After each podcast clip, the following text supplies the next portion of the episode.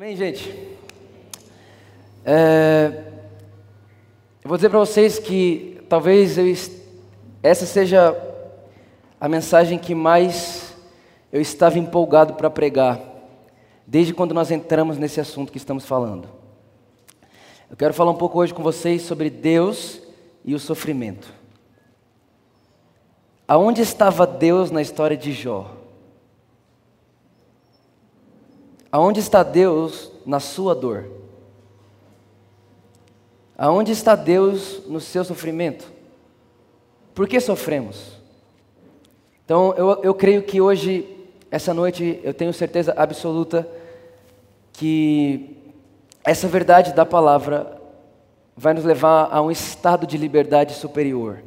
Porque a Bíblia diz: Conhecereis a verdade, e a verdade vos libertará. Sim? Conhecereis a verdade e a verdade vos libertará. Então eu queria que você abrisse sua Bíblia aí comigo em Tiago capítulo 1.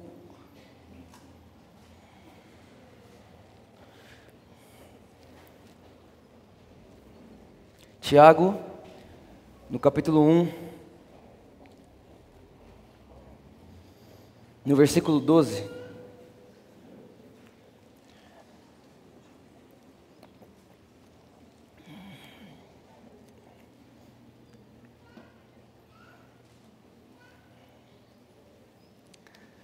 Tiago capítulo 1, versículo 12, abra sua Bíblia aí com a gente.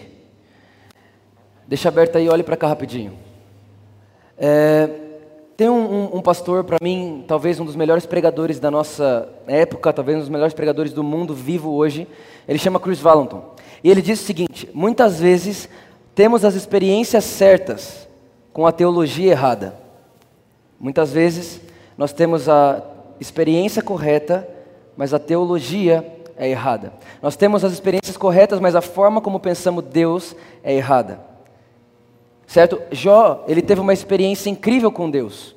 A experiência, a experiência de Jó com Deus foi uma experiência maravilhosa. Mas se nós não temos uma clareza de quem Deus é, quando nós olhamos para a experiência de Jó, automaticamente nós vamos montar um Deus que é mau.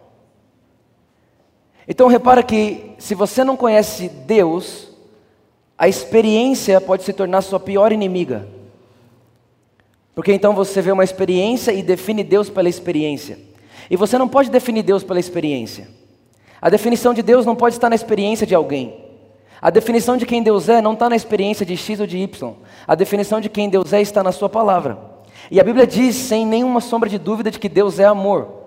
Então, quando a, quando a Bíblia, quando a palavra de Deus vai definir Deus para mim e para você, a definição que Ele dá para mim e para você é essa: Deus é amor. E tudo que foge disso não é Jesus, não é Deus. Amém? Ele teve uma experiência incrível, mas pela nossa falta de entendimento de quem Deus é, nós entramos num lugar de começar a montar vários deuses que não são o Deus amor, mas nós começamos a montar vários deuses na igreja hoje em dia. Na verdade, isso sempre aconteceu. Um dos deuses que a igreja inventa quando olha a, a, a vida de Jó é o Deus vingativo. Né? É aquele Deus que ele tem vingança. É aquele Deus que ele está esperando você errar para te punir. É aquele Deus que está esperando você fazer uma coisa errada e Ele está pronto para punir você pelo seu erro, pelo seu pecado, é, pela sua falha. É, é um Deus vingativo. É um Deus que, se você ferir Ele, Ele te fere de volta. Esse é um Deus que a igreja evangélica criou. Tem um outro Deus que a igreja evangélica criou, que é o Deus que está bravo. É um Deus bravo. É um Deus carrancudo. É um Deus que está lá no céu agora, com aquele é, cajado na mão, pronto para dar uma cajadada na terra. Como se o fim dos tempos fosse algo parecido com terror. Eu vou dizer para você, a Bíblia diz que o fim dos tempos para a igreja é algo glorioso, não temeroso. Quem tem medo do fim dos tempos não é a igreja, a igreja não tem medo, a igreja avança para esse lugar, a igreja espera por esse momento, a igreja corre para lá, a esperança da igreja está lá. Tem um outro tipo de Deus que a igreja evangélica fez, que é o Deus que, para corrigir pessoas, dá doenças, dá sofrimento, dá dor, dá perda. E aí o que acontece? Quando você tem uma perda, alguém chega em você e fala assim: é, Deus está querendo trabalhar em você. Aceita que dói menos. É um Deus que, para amar um filho e corrigir um filho, precisa dar um câncer para ele. Eu nunca vou me esquecer uma vez que eu encontrei uma líder de uma igreja e ela estava com o braço quebrado. E eu olhei e falei: Poxa vida, você não quer orar por esse braço? Ela disse: Não. Eu falei: Mas por que não? Jesus fez isso comigo para mim tirar férias.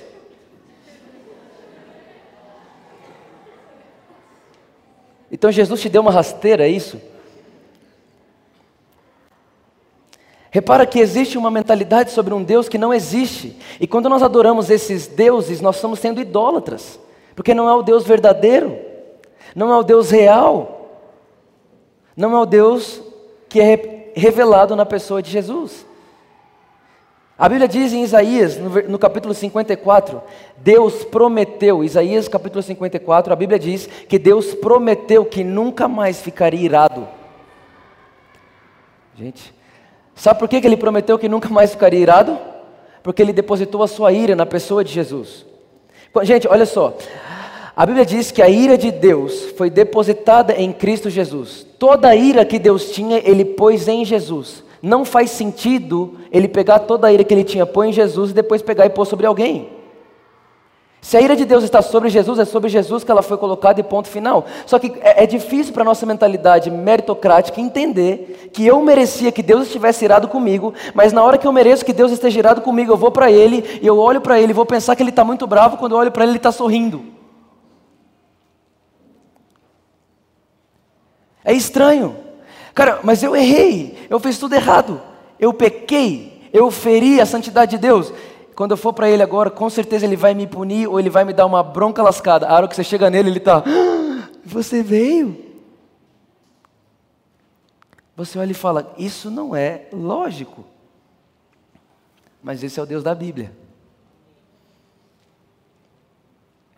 Sabe, nós, nós precisamos perder as concepções erradas que nós temos de quem Deus é. Alguém um dia disse que o primeiro pensamento que vem na sua cabeça quando você pensa em Deus diz muito sobre a sua vida. A forma como você vive é definida com a forma que você enxerga Deus. A forma como você vê Deus é a forma como você vai andar na vida. Outro Deus que a igreja evangélica inventou é o Deus que está com o controle na mão, controle de PlayStation, e ele faz de mim e de você bonecos do mundo que ele mesmo criou. Então ele pega lá no PlayStation dele, quando ele quer que você fique bem, ele aperta um botão e você fica bem. Aí de repente Deus quer que você fique mal. Então ele aperta um botão e você fica mal. Aí quando você está mal, você vai dizer assim: não, mas eu tenho certeza que Deus está no controle e que isso vai passar. Mas como Deus testou Jó, Deus está me testando também. É um outro Deus que a igreja evangélica inventou. É um Deus que diz que se Deus te ama, Deus te põe na luta. Não, a Bíblia diz que Deus disciplina quem Ele ama. É diferente disciplina e enfiar dentro de um ringue. Vários deuses que a igreja evangélica foi inventando, que a igreja evangélica foi montando, que de repente usurparam a pessoa de quem Deus é. E quando a igreja cristã perde a clareza de quem Deus é, automaticamente nós perdemos a clareza de quem nós somos. A forma como eu me vejo está totalmente ligada à forma com que eu vejo Deus. A revelação de quem eu sou não está em mim mesmo, está na pessoa de Jesus. Se eu olhar para a minha vida sem Jesus, eu merecia morrer. Mas quando eu olho para a minha vida com Jesus, eu estou destinado a reinar. Sem Jesus, mereço morrer. Com Jesus, destinado a ser rei. Então, a minha identidade, a minha forma de vida está totalmente proporcional ao meu pensamento sobre quem Deus é. Nós precisamos redefinir Deus. Nós precisamos redefinir quem Deus é e o que foi que Jesus fez. Lê lá comigo Tiago capítulo 1, versículo 12. Diz assim: Olha, bem-aventurado o homem que suporta com perseverança a aprovação depois de ter sido aprovado, receberá a coroa da vida, a qual o Senhor prometeu aos que o amam. Ninguém, ao ser tentado, diga, sou tentado por Deus. Gente, a mesma palavra no grego para aprovação é a mesma palavra para tentação. Então, quando alguém, esse texto está dizendo assim: olha, ninguém, ao ser provado, diga, sou provado por Deus. Porque Deus não pode provar ninguém. Porque ele não é provado por ninguém. O texto diz que Deus não tenta ninguém, que Deus não prova ninguém, porque ninguém faz isso com ele. O texto está dizendo isso. Ao contrário, cada um é tentado, ou seja, cada um é provado pela sua própria cobiça, quando está, quando esta o atrai e o seduz. Então, a cobiça, depois de haver concebido, dá luz ao pecado, e o pecado, uma vez consumado, gera a morte. Gente, esse texto é tão claro. É tão claro o texto dizendo para mim, para você, que Deus não prova ninguém. Deixa eu te falar uma coisa: o que você está passando agora não é provação de Deus. Deus não está te provando. Por que Ele não está te provando? Porque a prova é uma dúvida: será que Ele sabe? Quando o professor te dá uma prova é para saber se você sabe a matéria. Ele quer saber se você sabe o mesmo, se você aprendeu o mesmo. Cara, Deus não faz isso com você. Ninguém acredita mais em você que Deus. Ele não duvida de você, não tem para que ele te provar. Você só prova do que você duvida. Se você tem dúvida de alguém, você vai arrumar um jeito para ver se aquela pessoa é verdadeira com você. Se você tem, por exemplo, alguém na sua vida você fala, cara, eu acho que essa pessoa não. acho que se você é casado, você fala, acho que ele está me traindo. Então você vai fazer o quê? Você vai arrumar uma forma de prová-lo para ver se ele está te traindo ou não. Então repara que o provar vem da dúvida de que se eu acredito realmente na pessoa. Deus não duvida de você. Por isso não tem por que ele prová-lo. Repita comigo: Deus não está me provando. Sim? Amém? Agora, o texto ele, ele é tão claro que ele fala assim: Deus não prova ninguém porque por ninguém ele é tentado. Então esse texto está dizendo, ele está me dizendo uma coisa incrível aqui. Ele está me dizendo que Deus só pode me dar aquilo que Ele tem. Deus, Ele só pode me dar aquilo que Ele tem. E nós falamos semana passada que Hebreus capítulo 1 diz para mim e para você que Jesus é a exata forma de quem Deus é. Não existe nada de Deus fora da pessoa de Jesus. Nada. Tudo que você pensa sobre Deus que não está em Jesus, jogue fora. Tudo que você pensa sobre Deus que não vê em Jesus, jogue fora. A Bíblia diz que por muito tempo Deus nos falou por meio de profetas, mas nos últimos dias Ele tem nos falado a respeito do Filho. Deus está falando comigo com você hoje através de Jesus. Jesus é a forma de Deus falar na terra. O som da voz de Deus na terra é uma pessoa chamada Jesus.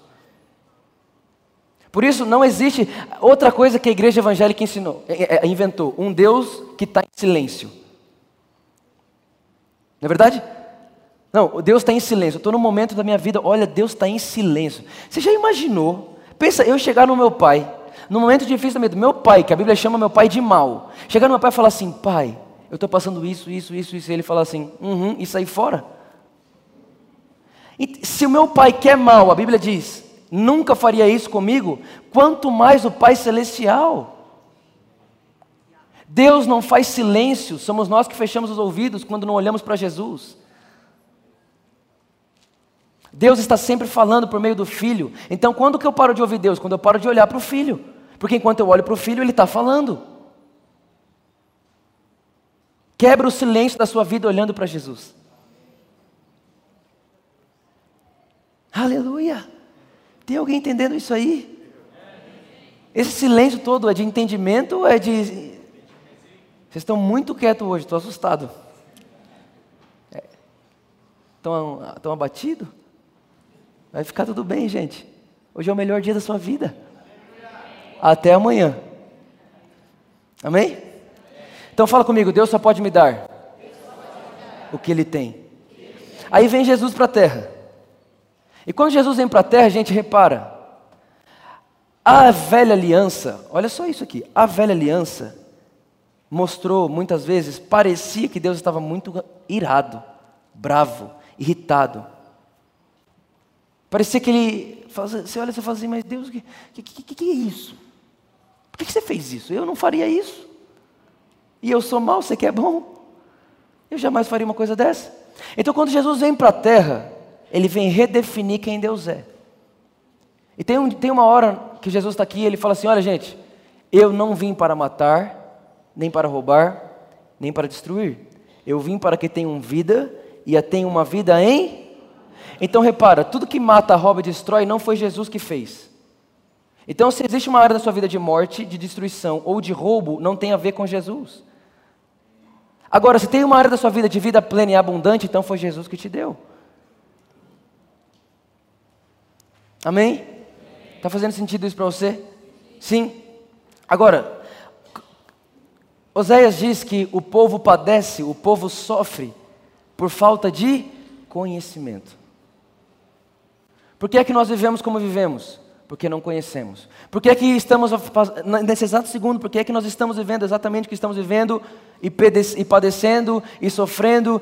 Porque não conhecemos. Gente, não adianta. Ah, Vitor, mas é que você não conhece. Não eu, não, eu não preciso conhecer. Vou dizer isso todo culto. Eu não preciso conhecer a sua experiência, nem você a minha. Nós precisamos conhecer a palavra de Deus. E o que a palavra de Deus é mais verdade que a minha experiência. A palavra de Deus é mais verdade que a sua experiência. A palavra de Deus é a única coisa que nunca passará. Está escrito, está escrito, mesmo que eu não esteja vendo. E a Bíblia diz que Deus é amor, que Deus é luz, que Deus veio da vida, vida plena, vida abundante. Acredite alguém ou não. Ele veio fazer isso. Olha o que diz Marcos, capítulo 14, versículo 37.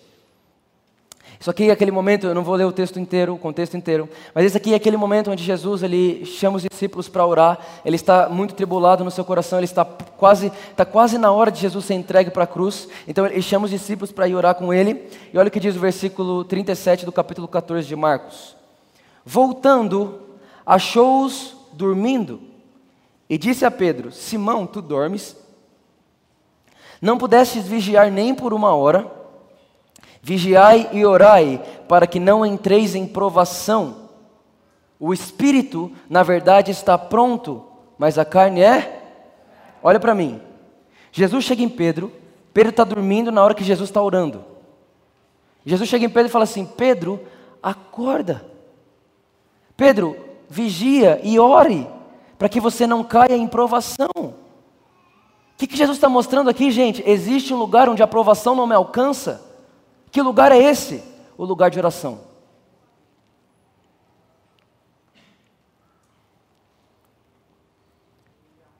Ah, Vitor, mas a Bíblia diz que a carne é fraca. É claro, é claro que Jesus disse para Pedro que a carne é fraca. Pedro não estava orando.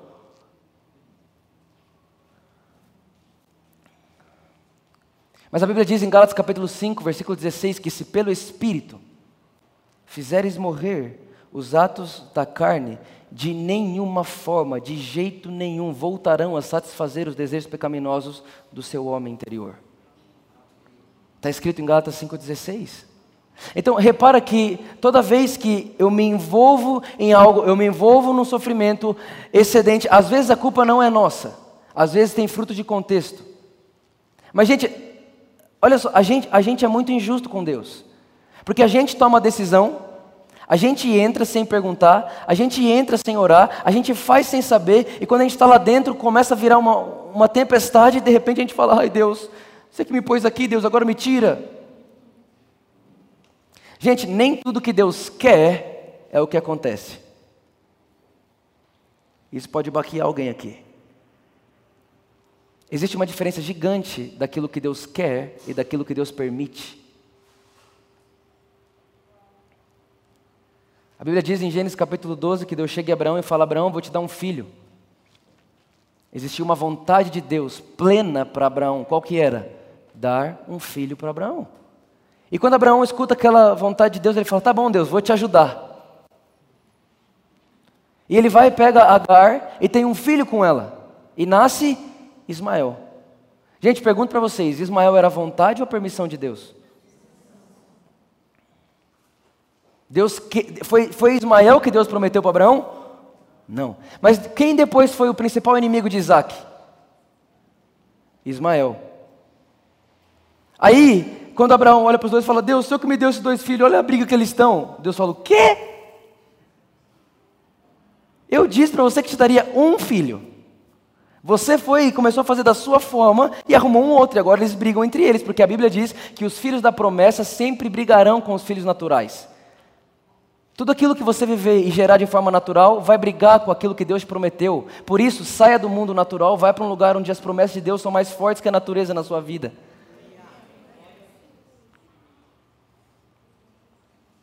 Isaac teve um inimigo porque Abraão quis fazer do jeito dele.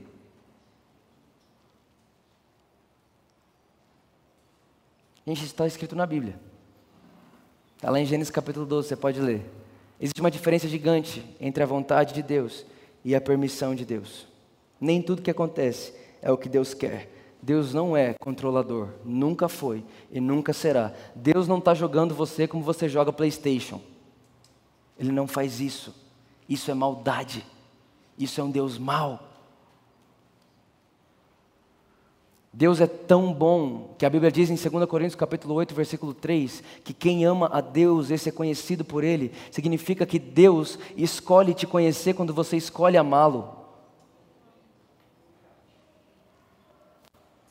Ele não é controlador, ele é um Deus amoroso e quem ama não controla. A principal característica do amor é liberdade. Eu te amo sem querer nada em troca. É por isso que o texto sagrado diz que, enquanto ainda éramos pecadores, Jesus se entregou por nós. Dizendo que não foi porque eu fiz algo para merecer, foi porque Ele é o amor e Ele não consegue fazer outra coisa a não ser amar a mim e a você. Agora, vamos pensar um pouco na vida de Jó. Talvez seja das, um dos livros bíblicos mais duvidosos para muita gente. É o livro que muita gente se apoia para muita coisa. É o livro que muita gente é, é, é, fala assim: não, não, não, mas aconteceu com Jó, vai acontecer comigo. Nu eu vim para a terra, nu eu vou embora. Deus deu, Deus tira. Se Deus que deu, Deus pode tirar o que quiser. Aí eu fico olhando assim e falo: esse aí não é o meu Deus, não. Não é muito Deus que eu, que eu, que eu vejo nas Escrituras, não. As pessoas pegam um texto isolado da Bíblia e montam uma doutrina isolada para suas desculpas pessoais. Então é muito mais fácil dizer que Deus dá e Deus tira quando você perde alguma coisa, do que falar, putz, grilo, foi eu que fiz isso. Mas Deus, obrigado porque o Senhor é gracioso, tem misericórdia de mim. É muito mais fácil. Muito mais fácil colocar nas costas de Deus, a costa de Deus é larga, né? Muito mais fácil. Eu quero ler só um versículo para vocês do livro de Jó, que vai mostrar muita coisa que talvez você nunca tenha visto, e graças a Deus que nós vamos enxergar isso hoje, para que nós nunca mais fiquemos presos, para que nós nunca mais fiquemos presos nessa mentira de um Deus que não é o Deus da Bíblia, que não é o Jesus que nós amamos. Olha o que diz lá em Jó capítulo 42, versículo 7. Jó capítulo 42, versículo 7.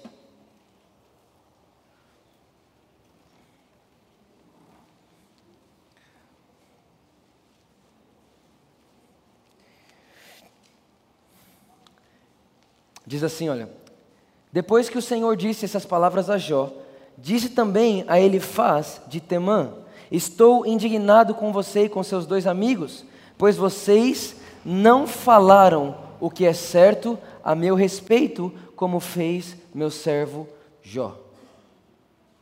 Deus chega então nos amigos de Jó e fala assim: Olha, eu fiquei muito irritado com vocês, porque vocês não falaram coisas verdadeiras sobre mim, vocês falaram coisas mentirosas sobre mim. Vocês disseram, vocês deram conselhos para Jó e vocês disseram para Jó que eu era aquilo que eu não sou. Agora eu vou falar para você o que é que esses amigos de Jó falavam sobre Deus e ver se não parece muito com o que a gente fala hoje. Olha só. Jó capítulo 4, versículo 5. É, quem que é esse que fez isso? É, esse, ele faz. Ele zombou de Jó por permanecer fiel a Deus e disse que Deus não confia em seus servos. Ele disse que Deus não confia em seus servos. E Deus, no final, de Jó 42 chega para mim e para você e diz: Olha, eles disseram mentiras sobre mim. Então, pera, se eles disseram Deus não confia nos seus servos e Deus diz que isso é uma mentira, logo eu preciso entender que Deus confia sim nos seus filhos. É uma mentira. Aí a pessoa pega Jó capítulo 4, versículo 5, lê isoladamente e cria uma doutrina em cima daquilo. Diz, não, não, mas Deus não confia no homem, é o homem que precisa confiar em Deus. Não, cara, Deus confia sim no homem, Deus acredita sim no homem. Deus depositou sua fé no homem. Deus acredita em nós, gente. Deus acredita em mim mais do que eu. Deus acredita em você mais do que eu, mais do que seu pai, mais do que sua mãe, mais do que você. Deus acredita sim em você, Deus confia sim em você. Segunda coisa que os amigos de Jó, disseram para ele era que Jó era orgulhoso e mau, e que ele estava passando por aquilo porque ele não temia a Deus. Já viu essa? Quando acontece alguma coisa na vida de alguém, e alguém chega e diz assim: Ah, tem um pecadinho escondido aí, não tem não? Será mesmo que não tem nenhuma coisinha escondida aí que você esqueceu de confessar? Não, deve, deve ter, tem alguma coisa aí. Ô, ô Jó, alguma coisa você fez para que isso tenha vindo sobre você. E Deus, no final do capítulo 42, diz que isso é uma mentira.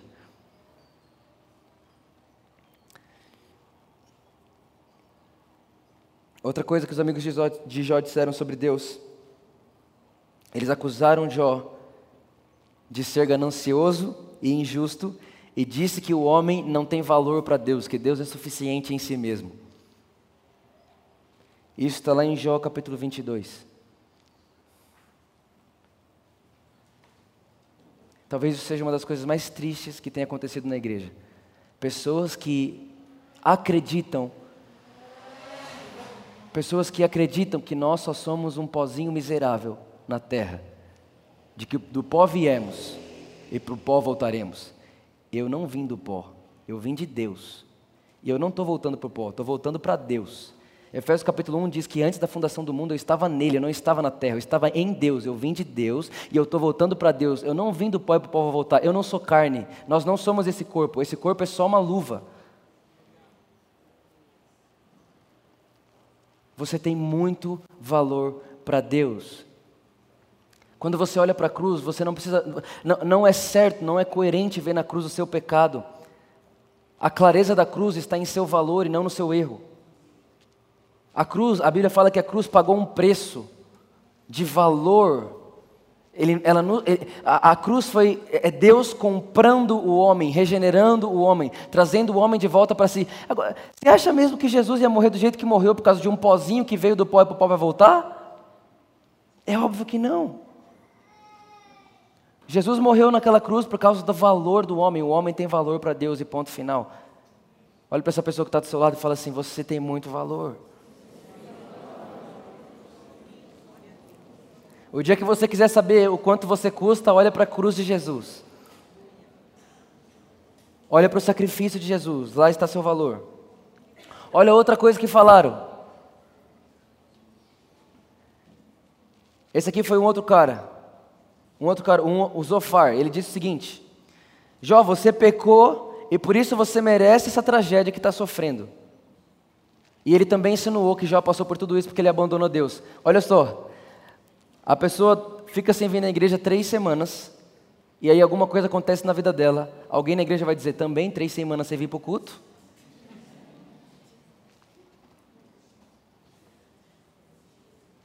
Você abandonou Deus, é claro que você vai passar. Ó, tá desviado, ó. Você está desviado, cuidado, hein? Você está andando de moto desviado, vai cair, hein?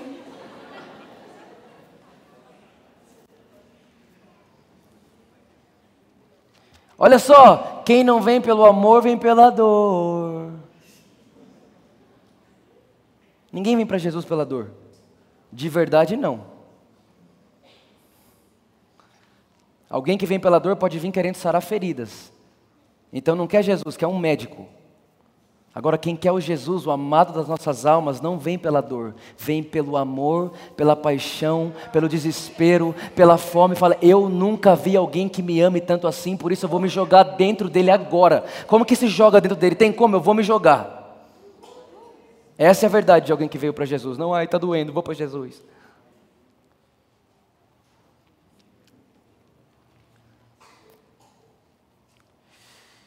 Ai, ai, tô sentindo. Eu tô, eu tô ouvindo o barulho assim, ó. Vai ficar tudo bem, te prometo. Uma outra mentira que um dos amigos de Jó, de Jó disseram é: não adianta ser fiel a Deus. Já viu aquela pessoa que dizima, dizima, dizima todo mês? E aí, geralmente está no vermelho, né? Geralmente, quase sempre. Mas permanece dizimando e alguém chega e fala assim: Hum, será mesmo que você está sendo leal a Deus? Porque se você tivesse, você não estaria no vermelho, não. Um Deus que o homem inventou. Um Deus que o homem criou. Um Deus que o homem moldou. Só faltou fazer uma escultura. O próprio Deus chega no final do livro de Jó e condena essa mentira e diz: Vocês falaram sobre mim coisas que não são verdades. Então ele estava dizendo: Jó, você não passou por isso porque você pecou. Jó, estão ouvindo aí? Jó, você não passou por isso porque você pecou. Jó, você não passou por isso porque você errou. Jó, você não, não fui eu quem fiz isso com você, Jó. Eu não tenho morte para ninguém. Gente, como que Deus põe lepra em alguém se Deus não tem lepra? Deus tem câncer? Então como ele dá câncer para alguém?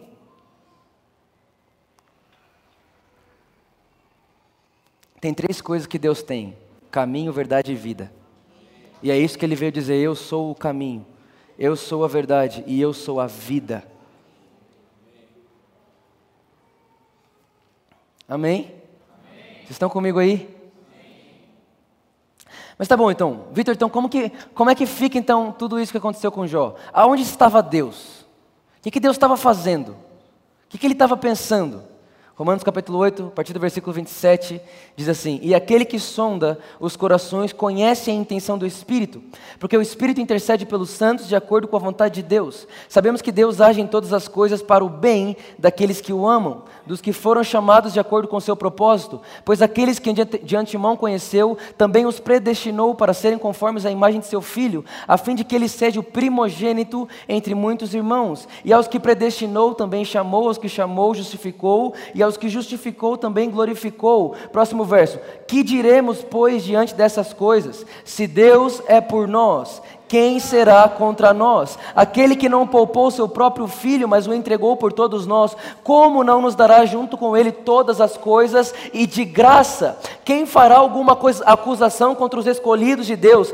Quem fará alguma acusação contra vocês? É Deus quem justifica vocês. Quem os condenará? Foi Cristo Jesus que morreu e mais, que ressuscitou e está à direita de Deus e também intercede por vocês. Quem separará vocês do amor de Cristo, tribulação, angústia, perseguição, fome, nudez, perigo espada, como está escrito: por amor de ti enfrentamos a morte todos os dias, somos considerados como ovelhas destinadas ao matadouro. Mas, em todas essas coisas, somos mais do que vencedores por meio daquele que nos amou, pois estamos convencidos, estamos convencidos, ninguém, olha, o sentimento você pode perder, mas sua convicção não, pois estamos convencidos de que nem a morte, nem a vida, nem os anjos, nem principados, nem a doença, nada, nada pode nos separar do amor de Deus.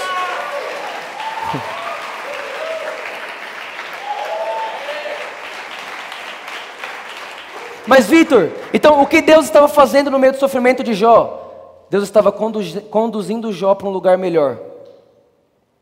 Deus não dá a dor, mas Ele é tão bom que Ele faz a sua dor um lugar onde você pode sair melhor. Deus não tem uma dor para você, Deus não te dá o sofrimento. Mas quando nós se encontramos lá dentro, Ele é tão bom que Ele faz aquilo cooperar para o nosso bem, para que nós saiamos de lá mais parecidos com Jesus. Ah, não, Victor, mas então você está dizendo para mim que as minhas provações, os meus, os meus, os meus sofrimentos não são para mudar o meu caráter? Não. Não se molda caráter no sofrimento, se molda caráter na intimidade.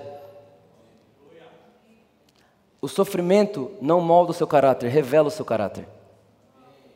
O que você diz sobre Deus no meio do sofrimento é o que mostra o que você pensa sobre Deus no seu lugar secreto. Vamos lá, gente. Você acha mesmo que Deus é mau? Ele é muito bom. Deus é exageradamente bom. Chega a ser exagerado. Dá vontade de chegar em Deus e falar assim: Deus, menos, a gente não. Me... Estamos ficando mimado. pois é, e estamos mesmo. Eu desejei uma capinha e ganhei uma capinha, PH. Você acredita? Só desejei. E estou desejando um ar-condicionado também. Três. Aleluia. Mais um lá para cima. Quatro. Oh. Gente, entenda uma coisa. A Bíblia diz em 1 Coríntios 13 que nos sobram três coisas: fé, esperança e amor. Gente, que que é isso? As crianças estão tá malucas hoje. Ainda bem que vai pôr uma porta ali, tá bom, gente? Vai colocar uma porta ali acústica. Olha só. Até me perdi. Fé, esperança e amor, certo? Quando você está no meio de uma situação, você precisa ter o quê? Fé. Fala comigo, fé. fé. Vitor, tá bom, eu tenho fé, a situação não passa. Tem esperança. A esperança começa quando a fé termina. Vitor, mas eu tenho esperança e não muda nada. Continue amando a Deus. E não dizendo sobre Deus algo que não é verdade. O dia que você não tiver fé nem esperança, continue amando a Deus.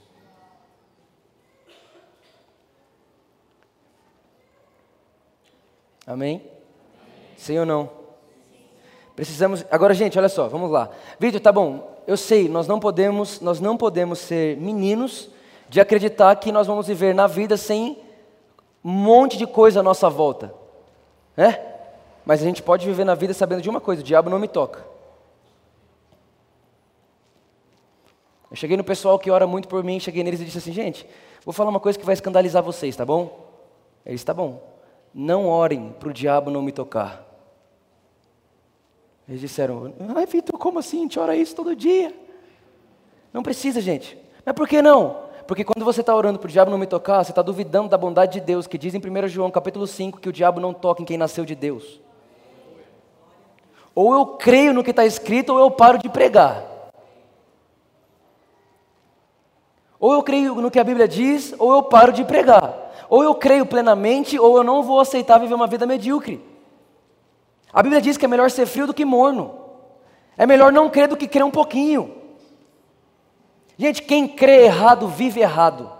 Mas quem crê certo vive da maneira certa. Sim ou não? Olha só, a gente vai orar. Deus, olha Deus, estamos indo viajar aqui agora, acampa os seus anjos à nossa volta. Está escrito, Deus já acampou os seus anjos em volta daqueles que o amam e o temem. Você ama Deus? Sim. Você teme a Deus? Sim. Então já tem anjo aí, não pede, agradece. Deus, obrigado porque os seus anjos sempre estão cuidando de mim. Eu estou agradecendo por algo que eu entendi. Deus, manda os seus anjos, porque vai que o Senhor esqueceu do que o Senhor mesmo disse e eu tenho um acidente na estrada. Vai que meu pneu fura, Deus, né? Manda mais um anjo para cuidar do meu pneu. Quem inventou esse Deus? Gente, Deus não é homem para mentir, nem filho do homem para se arrepender. Quando ele disse, ele não se arrependeu e nem mudou. Ele disse, está dito. Está escrito. Está lá em Salmos, capítulo 27. 34, sei lá. Está em Salmos, em algum lugar. Depois você vê. Então, nós não podemos ser meninos de dizendo, Vitor, a, a dor não existe, o sofrimento não existe. Não, ele existe. Tá bom, ele existe, e agora? O que a gente faz com ele?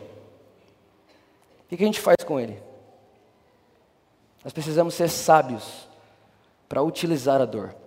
O erro não está em ter dor, o erro está a dor te ter. Você precisa ter ela. Como assim, Vitor? Vou te explicar. Vamos supor, vamos dar um exemplo. É, você, sei lá, você perdeu uma pessoa da sua família. Você perdeu seu pai. Você, tem, você vai ter outra oportunidade de perder seu pai? Vai ou não? Não, porque você só consegue perder seu pai uma vez. Sim ou não? Você vai ter uma outra oportunidade de dizer que Deus é bom na situação onde você perdeu seu pai? Não, você só tem uma oportunidade de dizer que Deus é bom com seu pai morto. Então aproveite ela. Vitor, saiu tudo fora do controle. Pois é, não vai sair de novo. Aproveite essa única vez que saiu do controle e diga: Deus é bom em meio ao caos. Se você fala que Deus é bom quando vai tudo bem, quando vai tudo mal, você não acredita tanto que Deus é bom, então você nunca acreditou que Deus é bom. Você acreditou que as circunstâncias estavam boas. E não de que Deus era bom. Não de que Deus era amor.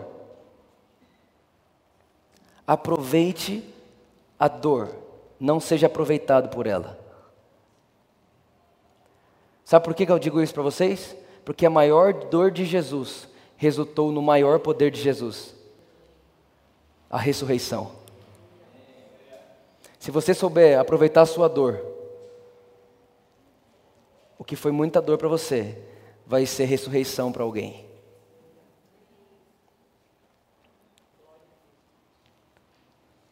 O problema da dor, do sofrimento, é quando a gente diz foi Deus quem fez. Deus enviou isso para me provar. Deus enviou isso para me testar. Deus enviou isso para ver se eu sou fiel mesmo. Tipo assim. Ele conhece todos os meus pensamentos. Ele sonda todo o meu coração. Gente, atletas sabem aproveitar a dor. A Bíblia diz que nós somos atletas na vida, somos atletas de Cristo na vida. A Bíblia diz isso. E você acha que o treinador do Neymar vai lá e dá uma bica no tornozelo do Neymar? Claro que não, mas, por exemplo, nesse exato momento o tornozelo do Neymar está zoado. Mas eles precisam aprender a lidar com a dor. Atleta que não sabe lidar com a dor sempre vai viver no banco. Sempre vai estar no banco de reserva. Cara, não sai do jogo. Aprenda a lidar com ela, entendendo primeiro que não foi Deus que deu, entendendo segundo que ela não te tem, entendendo terceiro que toda dor foi levada na cruz e o castigo que me traz a paz estava sobre Jesus. Manda esse negócio para a cruz de volta porque lá é o lugar dele. Mas hoje em dia as pessoas elas elas se acostumaram e na verdade não se acostumaram, mas elas é, é como se elas, elas desistiram da cura, elas desistiram da prosperidade, elas desistiram da vida plena, elas dizem, não, é a vida na terra, é assim mesmo. Uma hora passa. Uma hora não vai ter mais choro, uma hora não vai ter mais dor, uma hora. Não, não. Nós não podemos voltar a viver como se Cristo não tivesse morrido na cruz para que nós vivêssemos em paz. Amém, gente? Olha só. 1 João capítulo 3, versículo 8 diz: Para isso o Filho de Deus se apresentou, para destruir as obras do diabo. Olha só, olha para mim, presta muita atenção nisso. Não, a nossa fé não tem que estar assim, a, a nossa fé não é assim, olha, eu tenho fé de que Deus vai destruir o diabo. Eu tenho fé que Deus vai fazer isso acontecer. Eu tenho fé que isso vai. Não, a nossa fé não está em crer que Deus vai fazer, a nossa fé está em crer que Deus já destruiu o diabo. Não é uma fé, ah, eu tenho fé que Deus vai me curar. Não, eu tenho fé que Deus já me curou. Não, eu tenho fé que vai dar certo. Não, eu tenho fé que já deu certo. A vida do cristão, a, a garantia da sua vida futura não está no futuro, está no passado. A cruz de Jesus é a única coisa que pode garantir o seu futuro. Então, não é sobre ter fé no que Deus vai fazer, é sobre ter fé no que Deus já fez. E o texto diz que foi para isso que Jesus se manifestou para destruir. Jesus falhou? Então, se ele se manifestou para destruir, ele destruiu? Então, ele destruiu. Pergunto para você: morte é obra de Deus ou do diabo? Do diabo. Doença, obra de Deus ou do diabo? Do diabo. Você não conseguir dormir de noite de tanto problema que você tem, de Deus ou do diabo? Você viver perdendo o sono, você viver perdendo a paz, você viver perdendo a calma, você viver raivoso, é de Deus ou do diabo? E a Bíblia diz que Jesus já destruiu as obras do diabo. Então por que que vivemos ela? Sabe por que que vivemos ela? porque nós aceitamos elas. Nós ficamos passivos. Está tudo bem, uma hora passa. Está tudo bem, uma hora eu chego lá, uma hora dá certo, Jesus vai voltar.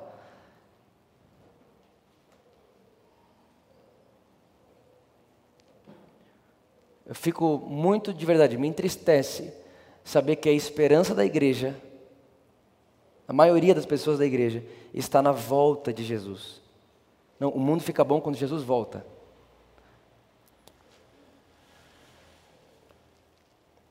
Não, cara. Não é isso. Não é isso. A Bíblia diz que Cristo é em nós, esperança da glória. O mundo tem uma esperança só: Cristo é em nós. Cristo em nós. É claro, gente, que Jesus vai voltar. É claro que isso vai acontecer. É claro. Mas nós precisamos parar de ser passivos em relação ao que acontece à nossa volta. Nós precisamos começar a ser ativos naquilo que a Bíblia diz que nós somos. Se ela diz que eu sou, eu sou. E ponto final. Creia no que a Bíblia diz, custe o que custar. E às vezes vai custar o seu olhar no espelho. Porque quando você olhar no espelho, você não vai ver o que a Bíblia diz. Aí você vai ter que escolher. Ou você vai crer no que a Bíblia diz e vai caminhar para lá, ou você vai inventar uma coisa X para dar uma desculpa do porquê você está assim. Não, não faça isso. Nós não somos dos que retrocedem, nós somos daqueles que avançam, porque o meu justo viverá pela fé. Fé. Amém? Agora, Jeremias capítulo 29, versículo 11, para a gente terminar. Jeremias capítulo 29, versículo 11 diz assim: Eu é que sei os pensamentos que tenho a vosso respeito, diz o Senhor, pensamentos de paz e não de mal. Pensamentos de. Fala comigo, paz. Fala comigo forte, paz. Então, quando alguém perguntar para você o que Deus pensa sobre você, você vai dizer paz. Agora, tem uma palavra no hebraico chamada shalom, não existe uma definição clara para a palavra shalom em português, nem em inglês, nem nada disso. Então eu vou ler para você aqui exatamente o que está escrito no dicionário hebraico, tá bom? Do que significa a palavra shalom. Então quando, Deus diz, eu sei, eu é que sei, os pensamentos que tenho a vosso respeito, pensamentos de paz, essa paz é a shalom. E olha o que shalom significa: plenitude, saúde, bem-estar, paz, segurança no corpo contentamento, sossego, tranquilidade, prosperidade.